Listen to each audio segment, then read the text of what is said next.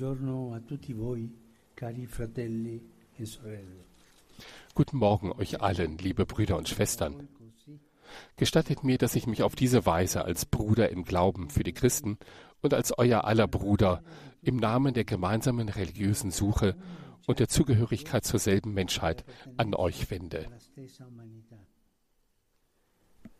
Die Menschheit kann in ihrem religiösen Sehnen mit einer Gemeinschaft von Wanderern verglichen werden, die auf der Erde unterwegs ist und ihren Blick zum Himmel richtet. In dieser Hinsicht ist es bezeichnend, was ein Gläubiger, der aus der Ferne kam, über die Mongolei gesagt hat. Er schrieb, er sei dorthin gereist und habe nichts als Himmel und Erde gesehen. Das ist ein Zitat von Guglielmo di Rubruk. Der Himmel, so klar und blau, küsst hier die weite und beeindruckende Erde und erinnert an die beiden grundlegenden Dimensionen des menschlichen Lebens, die irdische, die aus den Beziehungen zu den anderen besteht, und die himmlische, die aus der Suche nach dem anderen besteht, der uns übersteigt. Kurz gesagt erinnert uns die Mongolei an die Notwendigkeit für uns alle, Pilger und Wanderer, den Blick nach oben zu richten, um auf Erden den rechten Weg zu finden.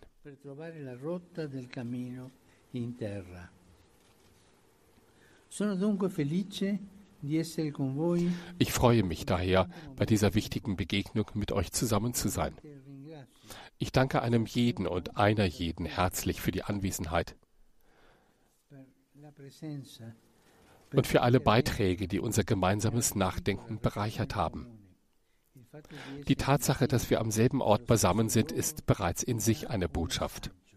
Die religiösen Traditionen stellen in ihrer Originalität und Verschiedenheit ein großartiges Potenzial an Gutem im Dienst der Gesellschaft dar.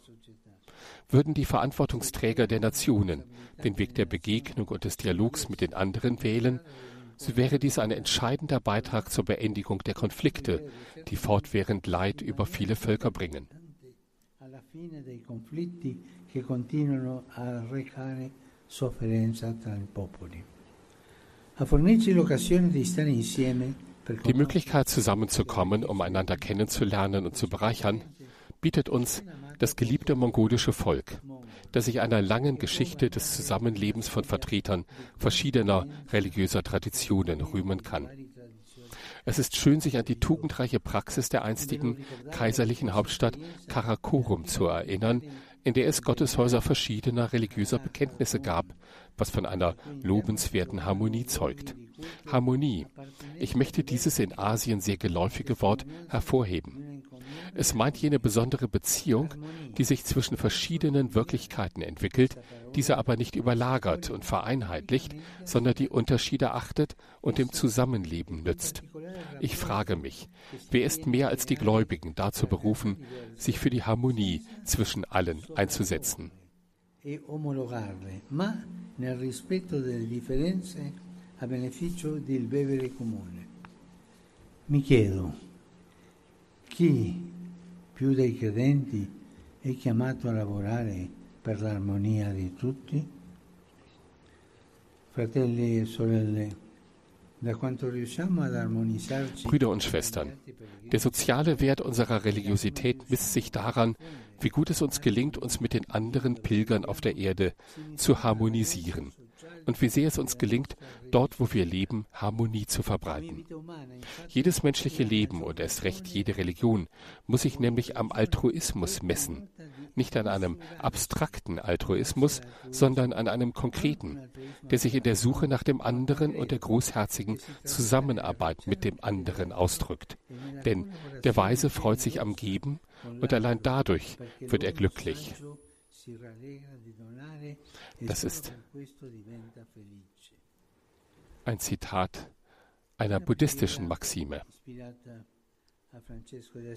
Ein Gebet, das von Franz von Assisi inspiriert wurde, lautet, wo Hass herrscht, lass mich Liebe entfachen. Wo Beleidigung herrscht, lass mich Vergebung entfachen. Wo Zerstrittenheit herrscht, lass mich Einigkeit entfachen. Der Altruismus schafft Harmonie. Und wo es Harmonie gibt, da besteht Einvernehmen, Wohlergehen, Schönheit. Harmonie ist vielleicht sogar das passendste Synonym für Schönheit. Im Gegensatz dazu ruinieren Verschlossenheit, einseitiges Aufoktroyieren, Fundamentalismus und ideologischer Zwang die Geschwisterlichkeit. Sie schüren Spannungen und gefährden den Frieden. Die Schönheit des Lebens ist eine Frucht der Harmonie. Sie ist gemeinschaftlich. Sie wächst mit der Höflichkeit, mit dem Zuhören und mit der Demut. Und es ist das reine Herz, das sie erfasst, denn die wahre Schönheit liegt letztlich in der Reinheit des Herzens. Das ist ein Zitat des Hindu Führers Mahatma Gandhi.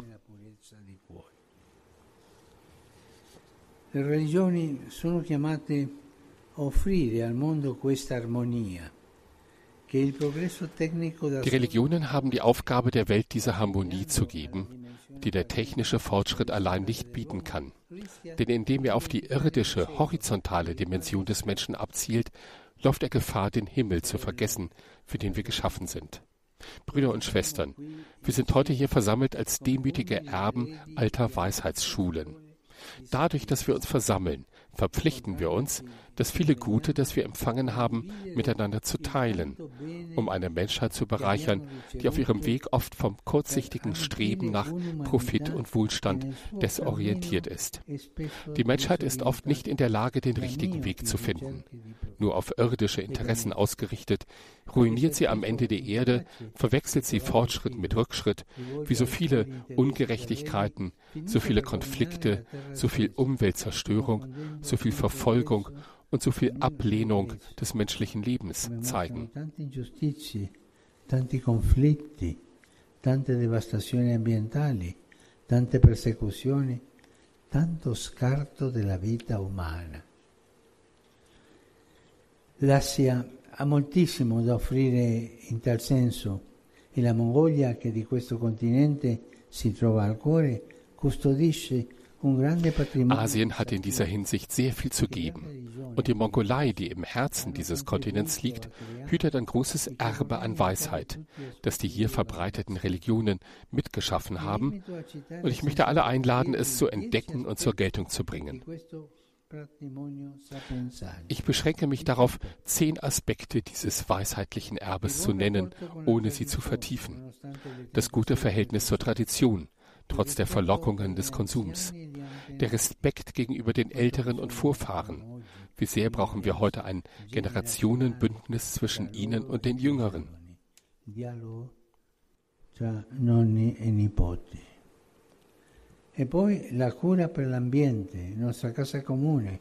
Und dann die Sorge um die Umwelt, unser gemeinsames Haus. Ein weiteres äußerst aktuelles Erfordernis.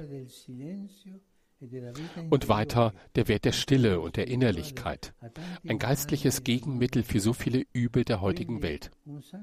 Sodann eine gesunde Gesinnung der Anspruchslosigkeit, der Wert der Gastfreundschaft, die Fähigkeit, sich nicht an Dinge zu klammern, die Solidarität, die aus der Kultur zwischenmenschlicher Beziehungen hervorgeht.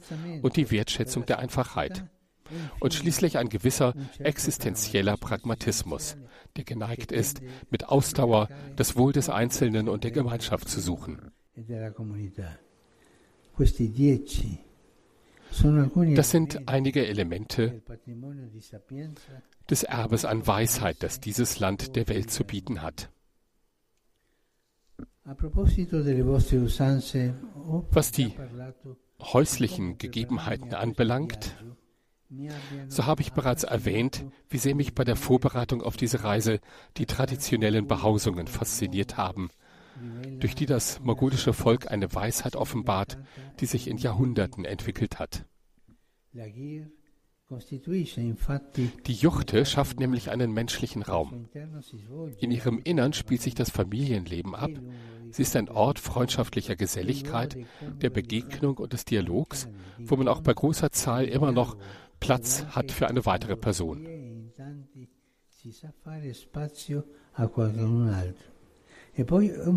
Und dann ist sie ein konkreter Bezugspunkt, die in den riesigen Weiten der Mongolei leicht auszumachen ist.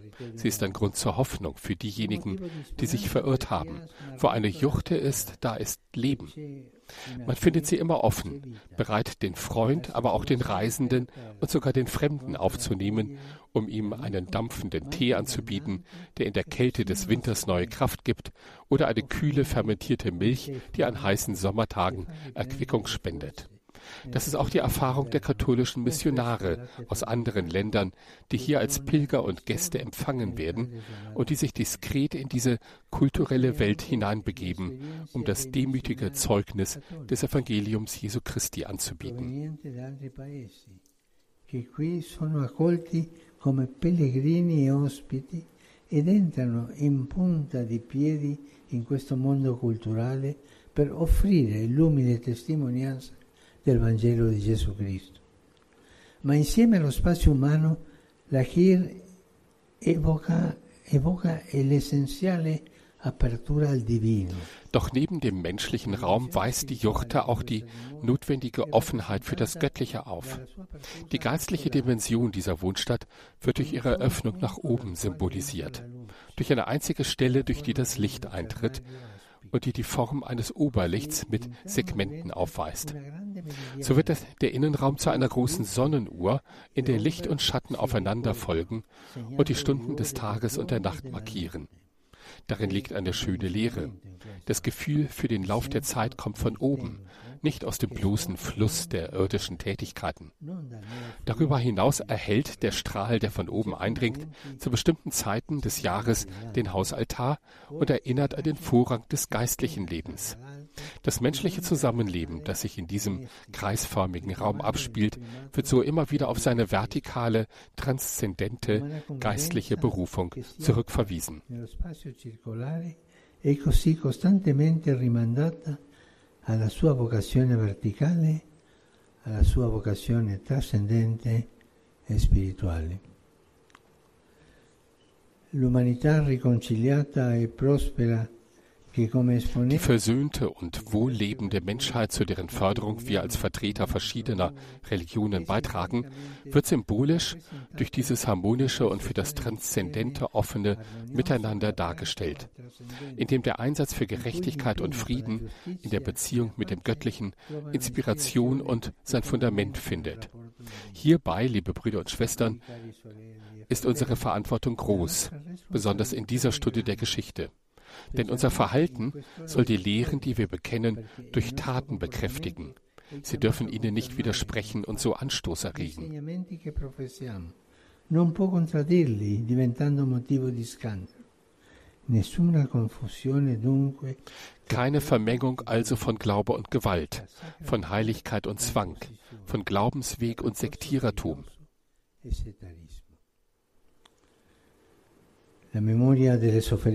Möge die Erinnerung an das in der Vergangenheit erlittene Leid, ich denke insbesondere an die buddhistischen Gemeinschaften, uns die Kraft geben, dunkle Wunden in Lichtquellen zu verwandeln, die Dummheit der Gewalt in Lebensweisheit, das zerstörerische Böse in aufbauendes Gutes. So sei es für uns begeisterte Schüler unserer jeweiligen geistlichen Meister und gewissenhafte Diener ihrer Lehren, die wir bereit sind, denjenigen, die wir als freundliche Weggefährten begleiten, ihre Schönheit anzubieten. Ja, denn in pluralistischen Gesellschaften, die an demokratische Werte glauben, wie die Mongolei, hat jede religiöse Institution, die von der staatlichen Autorität ordnungsgemäß anerkannt ist, die Pflicht und vor allem das Recht, das anzubieten, was sie ist und woran sie glaubt, mit Respekt vor dem Gewissen der anderen und mit dem Ziel des größeren Wohls aller. Dall'autorità civile ha dovere e in primo luogo il diritto di offrire quello che è quello che crede nel rispetto della coscienza altrui e avendo come fine il maggior bene di tutti. In tal senso io vorrei confermarvi in diesem Sinne möchte ich euch versichern, dass die katholische Kirche diesen Weg gehen möchte und fest an den ökumenischen, interreligiösen und kulturellen Dialog glaubt. Ihr Glaube gründet sich auf den ewigen Dialog zwischen Gott und der Menschheit, der in der Person Jesu Christi verkörpert ist.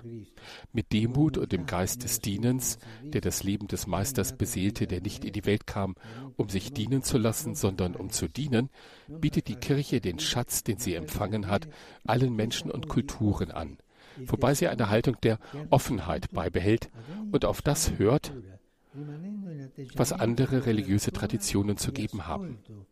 Der Dialog steht nämlich nicht im Widerspruch zur Verkündigung.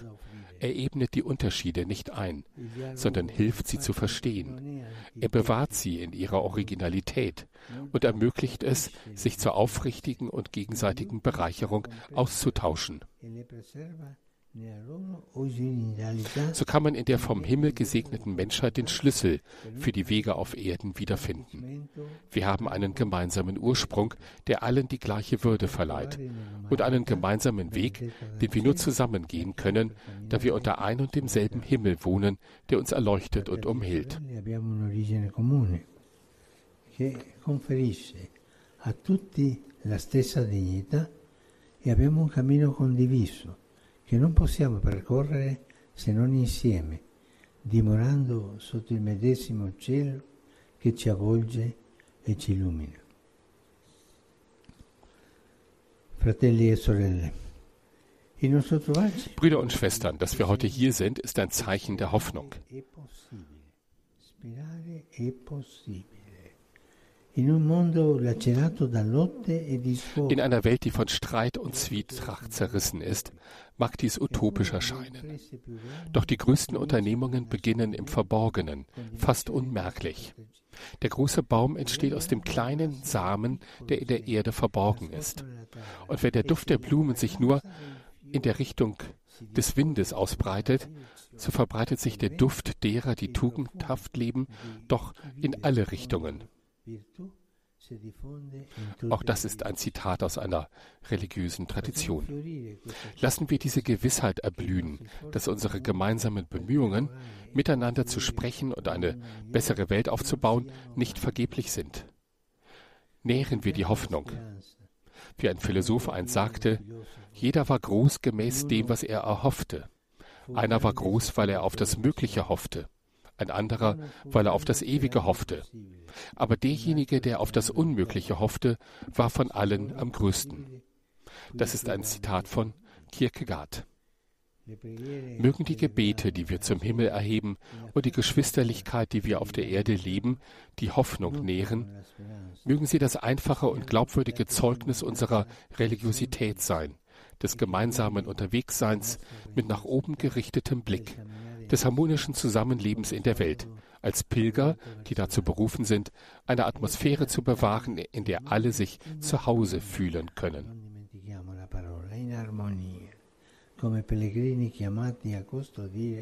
l'atmosfera di casa.